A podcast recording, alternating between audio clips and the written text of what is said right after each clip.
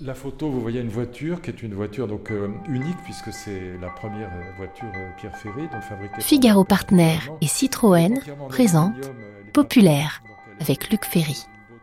Épisode 6 Être populaire, c'est être beau.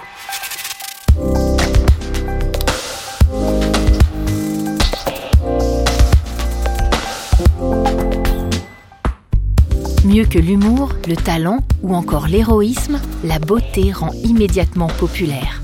La beauté intemporelle d'un chef-d'œuvre de la musique classique ou de la peinture, la beauté mythique d'une star de cinéma ou encore l'aérodynamisme parfait d'une automobile comme la DS ou la C6 Citroën dont on flatte souvent la perfection des courbes pour expliquer leur succès.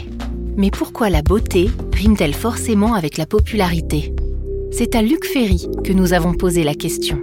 Ce philosophe, fils de préparateur automobile et lui-même pilote averti, analyse la popularité sous toutes ses coutures. Et la beauté, il la découvre dès son plus jeune âge, dans le garage de son père. Son père qui dessinait des véhicules aux lignes parfaites et pour qui beauté et technique relevaient de la même intention, du même geste. Ça, c'est mon père qui est au volant de la première ferry, cette très jolie voiture. On est en 1938, euh, là, ça doit être à Montlhéry, d'après l'anneau que je vois, une voiture qui, a, qui l'a fait courir au Mans. Donc là, il est, il est lui-même évidemment pilote. Lui, il est très jeune, il a 25 ans, quelque chose comme ça, 30 ans, je sais pas.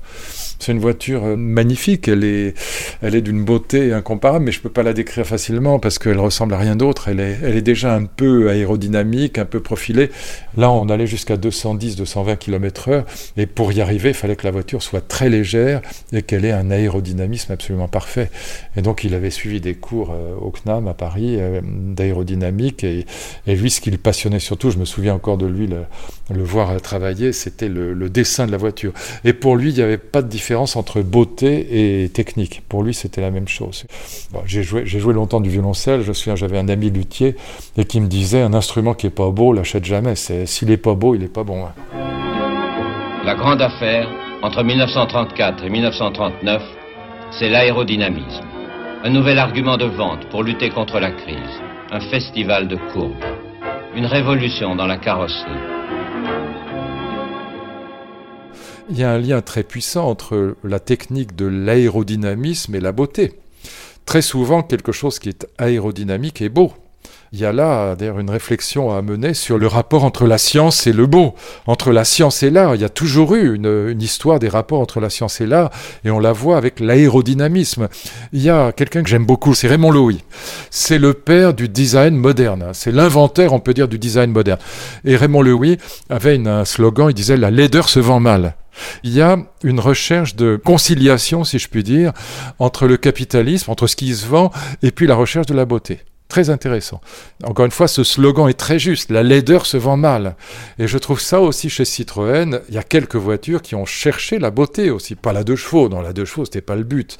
Mais la DS est quand même sublime. C'est quand même une, elle est profilée, elle est aérodynamique. Le côté aérodynamique de la DS est, aussi un côté esthétique. Et puis, il va y avoir d'autres Citroën qui seront très belles. Il y a la SM, la Citroën Maserati, avec un moteur de un 6 cylindres Maserati, qui est une très belle voiture. Et puis, moi, je trouve que la la, C6 était très belle. La CX aussi était très belle. Et donc s'intéresser à cet aspect du marché qu'est la beauté, euh, à cet aspect du populaire qu'est la beauté, parce que la beauté est populaire. Eh bien, c'est quelque chose que Citroën s'est euh, attaché aussi à appréhender avec ces quatre voitures que j'ai citées tout à l'heure. Dans l'histoire de la philosophie, il y a euh, un livre magnifique qui est un livre de Kant qui s'appelle La critique de la faculté de juger et qui est une réflexion notamment sur les critères du beau. Et ce que dit Kant dans ce livre, qui est à mon avis un des livres les plus profonds qu'on ait écrit sur l'histoire de la beauté, c'est que la beauté crée du sens commun, c'est-à-dire de la popularité. Est-ce que vous avez déjà entendu quelqu'un dire Mozart c'est nul, ou Bach c'est nul, ou Monet c'est nul Personne ne dit ça. Quand vous voyez les grandes expositions aujourd'hui, ou les grands concerts, ça crée de la popularité, ça crée ce qu'on appelait le sensus communis dans la critique de la faculté de juger de Kant, c'est-à-dire du sens commun autour de l'œuvre d'art. Grand paradoxe de la beauté, tout le monde dit chacun son goût, le goût est subjectif, mais c'est pas vrai. La vérité c'est que nous aimons tous à peu près les mêmes choses. On aime les très beaux couchers de soleil sur les glaciers, on aime les couchers de soleil sur la mer, quand on est sur l'eau, on aime les très belles voitures. Le beau crée du sens commun. Et donc, euh, il est tout à fait normal qu'on s'attache aussi, lorsqu'on est un grand entrepreneur comme Citroën, qu'on s'attache à fabriquer et à vendre des produits qui sont beaux. Ça se vend mieux quand c'est très beau. Et ça, Citroën, c'est quelqu'un qui l'a vraiment compris plus peut-être qu'aucun autre constructeur français. Au fond, il a fabriqué des voitures qui étaient aussi très belles en comprenant que le sens commun, le sensus communis dont parle Kant en français moderne, la popularité, eh c'est aussi la beauté, que ça fait partie de ces caractéristiques de la marque qui sont l'innovation, le confort, mais aussi la beauté. Inaccessible et admiré, universel et partagé, héroïque et célébré. Il y a mille façons d'être populaire.